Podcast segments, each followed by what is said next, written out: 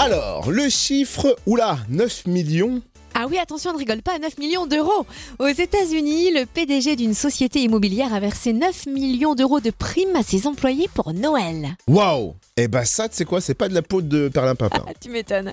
Ça met des paillettes dans la vie, comme dirait l'humoriste Inès Reg. Bah, même plus que ça. hein. Ah. Ouais, plus que ça, les 198 employés de cette société donc se sont vus remettre une mystérieuse enveloppe rouge.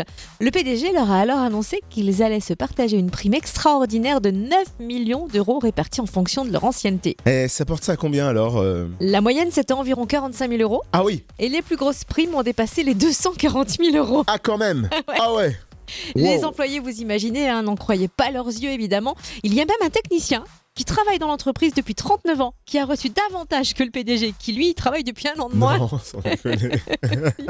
Incroyable mais vrai. La société a donc tenu ainsi à remercier ses employés pour les excellents résultats des dernières années car ils avaient largement dépassé leurs objectifs.